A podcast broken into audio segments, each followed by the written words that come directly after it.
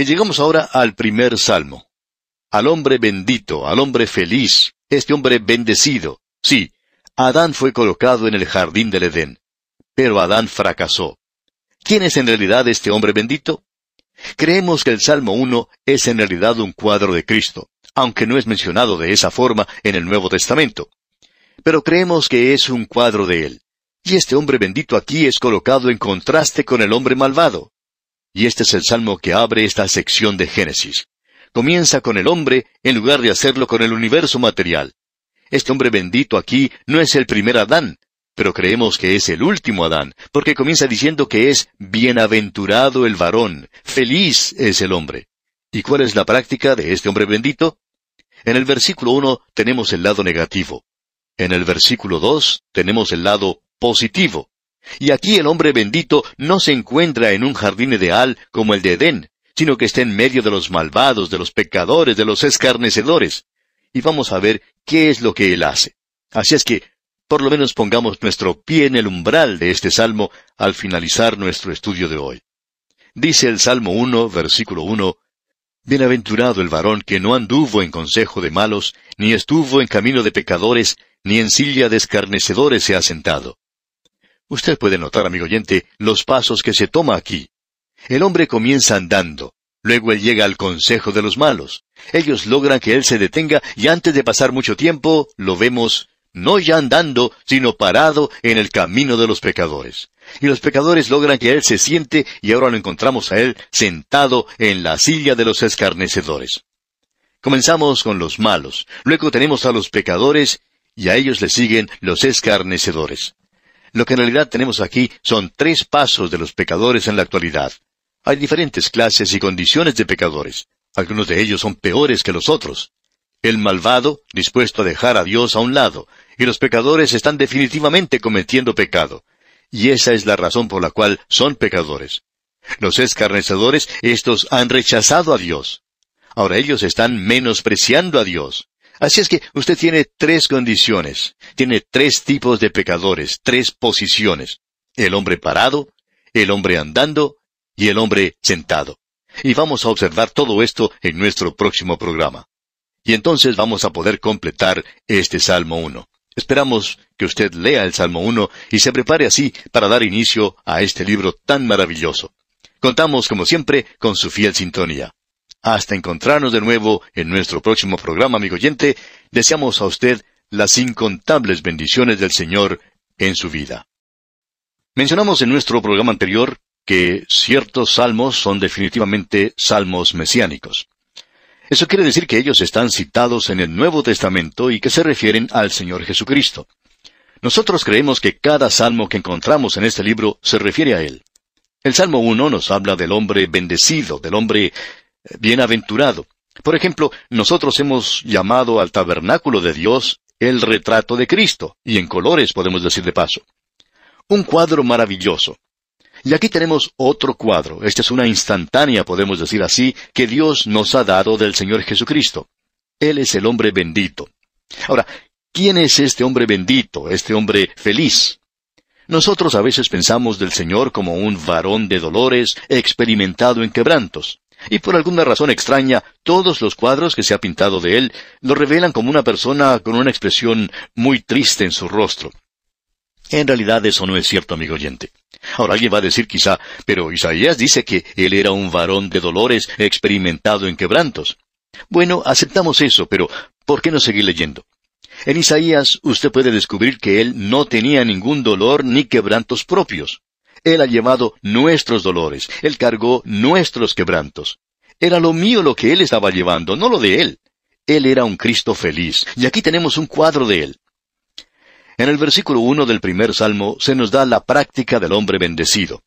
Luego, al seguir leyendo un poquito más adelante, veremos el poder del hombre bendito y después la permanencia de este hombre feliz. En los primeros dos versículos tenemos la práctica del hombre bendito. Aquí en el primer versículo se presenta el lado negativo. Esto es lo que el hombre bendito, el hombre feliz, no hace. Leamos pues el versículo primero del Salmo 1. Bienaventurado el varón que no anduvo en consejo de malos, ni estuvo en camino de pecadores, ni en silla de escarnecedores se ha sentado. Ahora tenemos aquí tres posiciones, tres actitudes. Primero, él anda, luego se para y luego se sienta. Y entonces tiene tres condiciones. Este es el hombre que no es feliz, podemos decir de paso. Tres condiciones o períodos. Primero está con los malvados, luego está con los pecadores y está con los escarnecedores. Y luego usted tiene tres admisiones, es decir, tres asociaciones. Primero es el consejo de los malvados. El hombre bendito o el hombre feliz no andará en el consejo de los malvados.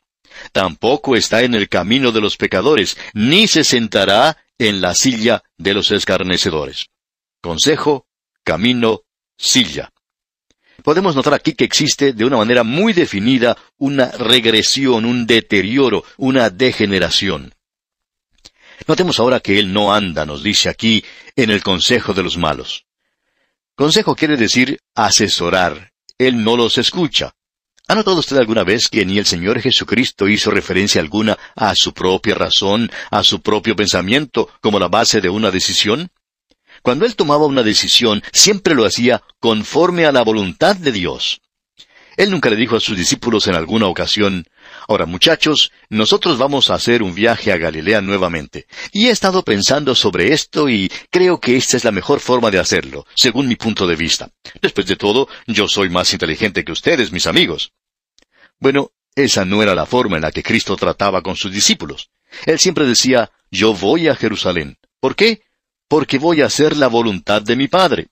O yo voy a tal y cual parte, voy a hacer tal y cual cosa, porque es la voluntad de mi Padre. Por tanto, una cosa es el escuchar un consejo, y pensamos que el buen consejo es saludable, pero ciertamente no el consejo de los malos. Se nos dice que hoy tenemos que andar por fe. Andando por fe no es escuchando el consejo de los malos. Ahora, ¿quiénes son los malos? Bueno, en realidad los malos son aquellos que dejan a Dios de lado. No hay temor de Dios en sus ojos. Los malos demandan hoy que Dios no existe. Alrededor nuestro hay multitud de personas así. Ellas viven como si Dios no existiera. Se levantan por la mañana y nunca se acercan a Dios en oración. Nunca le dan gracias a Él por la comida que tienen y tampoco por la vida ni por la salud. Ellos siguen andando tranquilos, divirtiéndose. Bueno, esos son los malos. Ellos dejan a Dios de lado. Ahora, el pecador es aquel que se apodera de las cosas. El malo es el que busca que el hombre se detenga, y lo encontramos detenido en el camino de los pecadores. Este es el pecador, el que se toma el control, por así decirlo. El pecado aquí quiere decir el errar al blanco.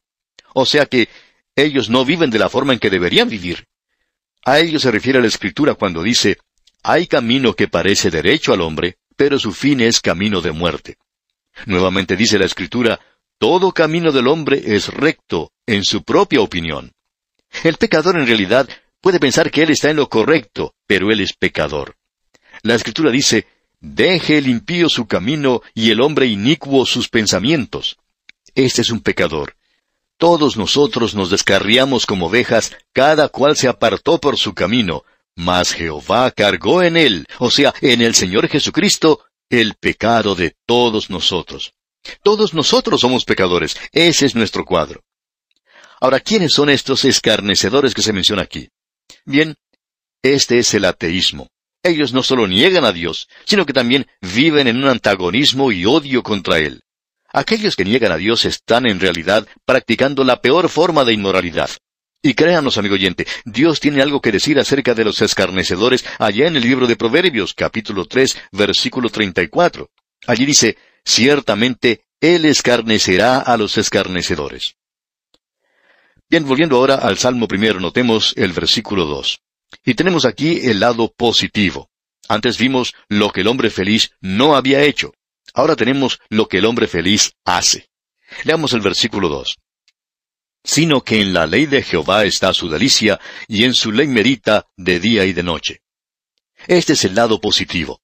Usted recuerda lo que el Señor Jesucristo dijo acerca de un hombre que había sido posesionado por los demonios, que cuando los demonios salieron de este hombre, él había quedado limpio y arreglado, es decir, él quedó bien lustradito y brillante. Y él pensaba que todo estaba bien, pero no era así, porque él aún era controlado por el demonio. Finalmente, el demonio anduvo por los alrededores sin poder encontrar un lugar donde quedarse. pero se encontró con otros demonios, y regresó entonces trayendo a sus amigos con él. Y se nos dice que el postrer estado del hombre era peor de lo que había sido al principio. Hay muchas personas en la actualidad que piensan que si ellas simplemente limpian un poquito, que eso es todo lo que necesitan hacer. Pero amigo oyente, permítanos decirle que en la ley de Jehová está su delicia.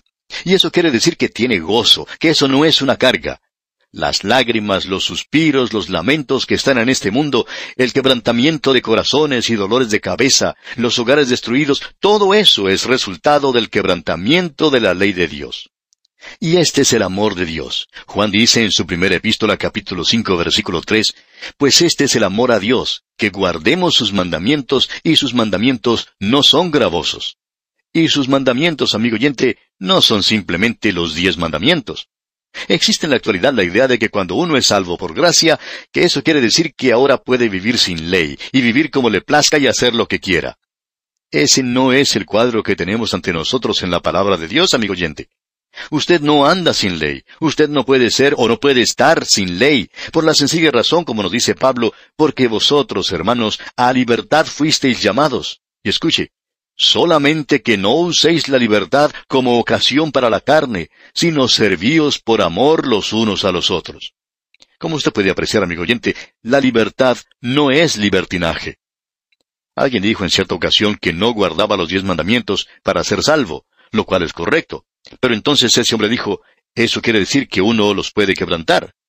Eso no es lo que dice que uno los puede quebrantar. Lo que quiere decir, amigo oyente, es que usted no puede alcanzar la medida de la ley de Dios. Usted tiene que tener perfección, y usted y yo, amigo oyente, no podemos tenerla. Y tenemos que llegar entonces a Dios por fe. Ahora se nos dice que tenemos que vivir en un nivel más alto del que se encuentra la ley.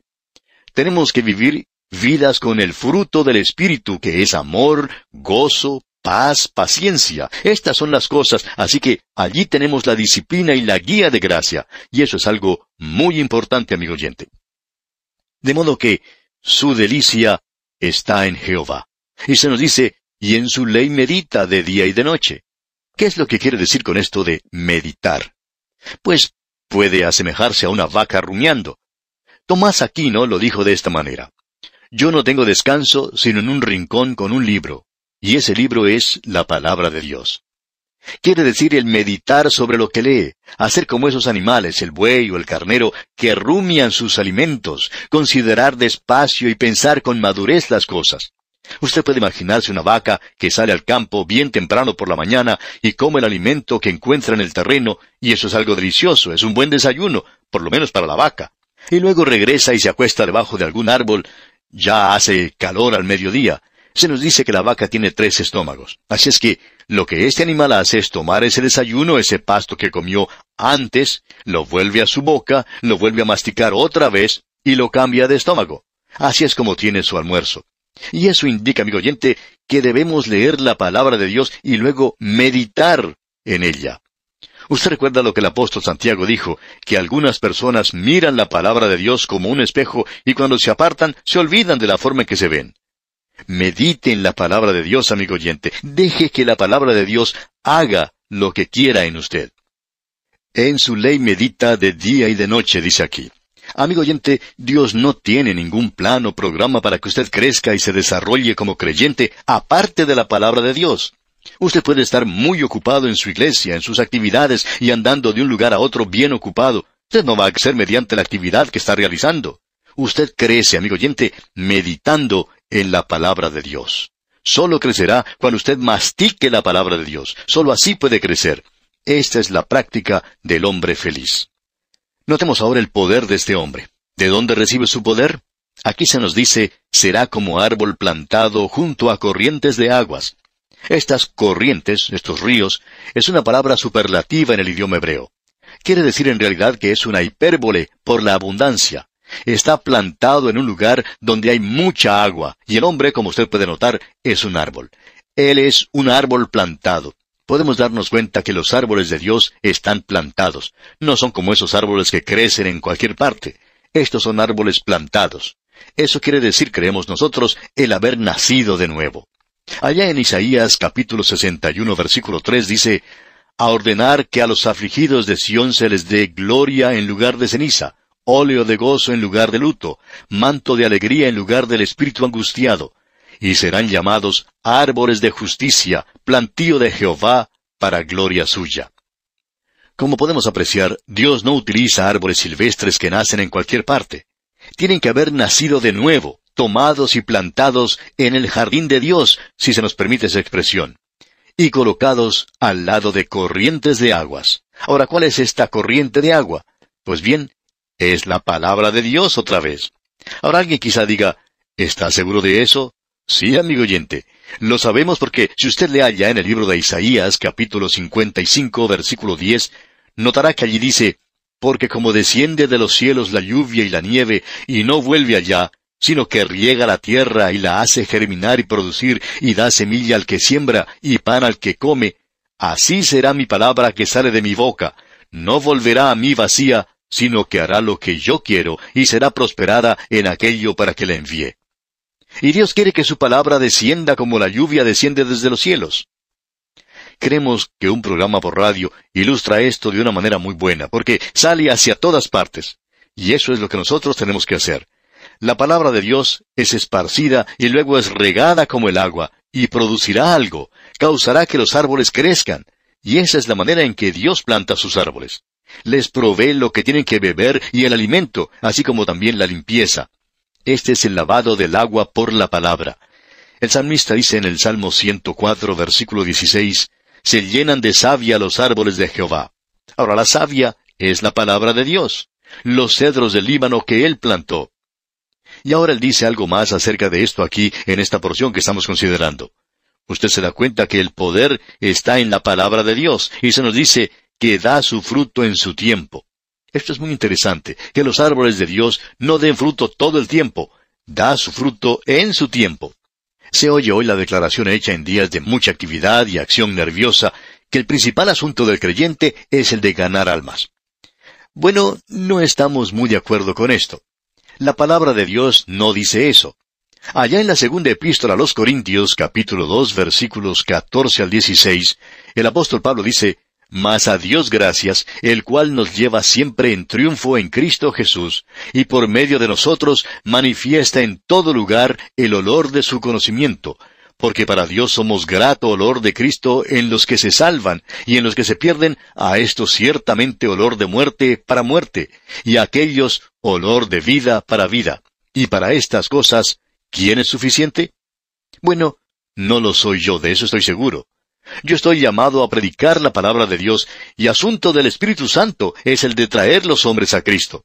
Mi actividad es el de esparcir la palabra de Dios. Y estamos experimentando eso en estos programas donde hay multitud de personas que acuden a Cristo, como lo testifican las cartas que compartimos al principio de cada programa, a través de los cuales hay multitud de personas que van a Cristo.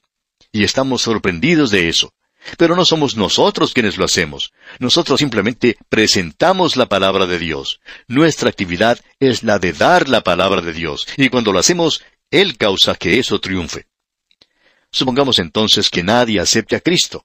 Pues bien, nosotros somos grato olor de Cristo en los que se salvan, y en los que se pierden, a esto ciertamente olor de muerte para muerte, como dice el apóstol Pablo. Mi responsabilidad, amigo oyente, es la de esparcir la palabra de Dios. La suya es la de hacer algo acerca de eso. Mi responsabilidad termina cuando yo predico la palabra. Es cosa suya de allí en adelante. Yo hago la invitación, pero le digo, amigo oyente, que si usted vive aquí sin ser salvo, eso es algo riesgoso para usted, porque ahora no puede entrar a la presencia de Dios y decirle que nunca ha oído la predicación de la palabra de Dios.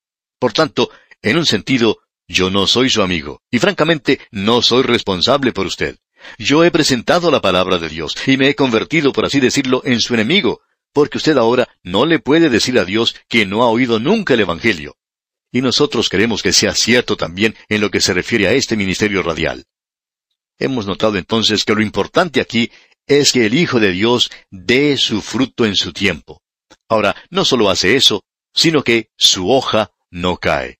Él debe ser un testigo todo el tiempo. Los árboles de Dios son como los pinos que siempre están verdes y nunca pierden sus hojas, un testimonio para los demás. Alguien cuenta que estuvo en cierta ocasión en la ciudad de Nueva York durante el verano, en el mes de agosto, y que visitó una iglesia muy famosa en ese lugar. Era casi un mausoleo. Esta iglesia tan famosa tenía unas inscripciones talladas en mármol en las que se leía Esta es la casa de Dios, la puerta misma del cielo. Pero debajo de esa inscripción se había colocado un cartel temporal que decía cerrado durante los meses de julio y agosto. De modo que la puerta del cielo estaba cerrada durante esos meses de verano.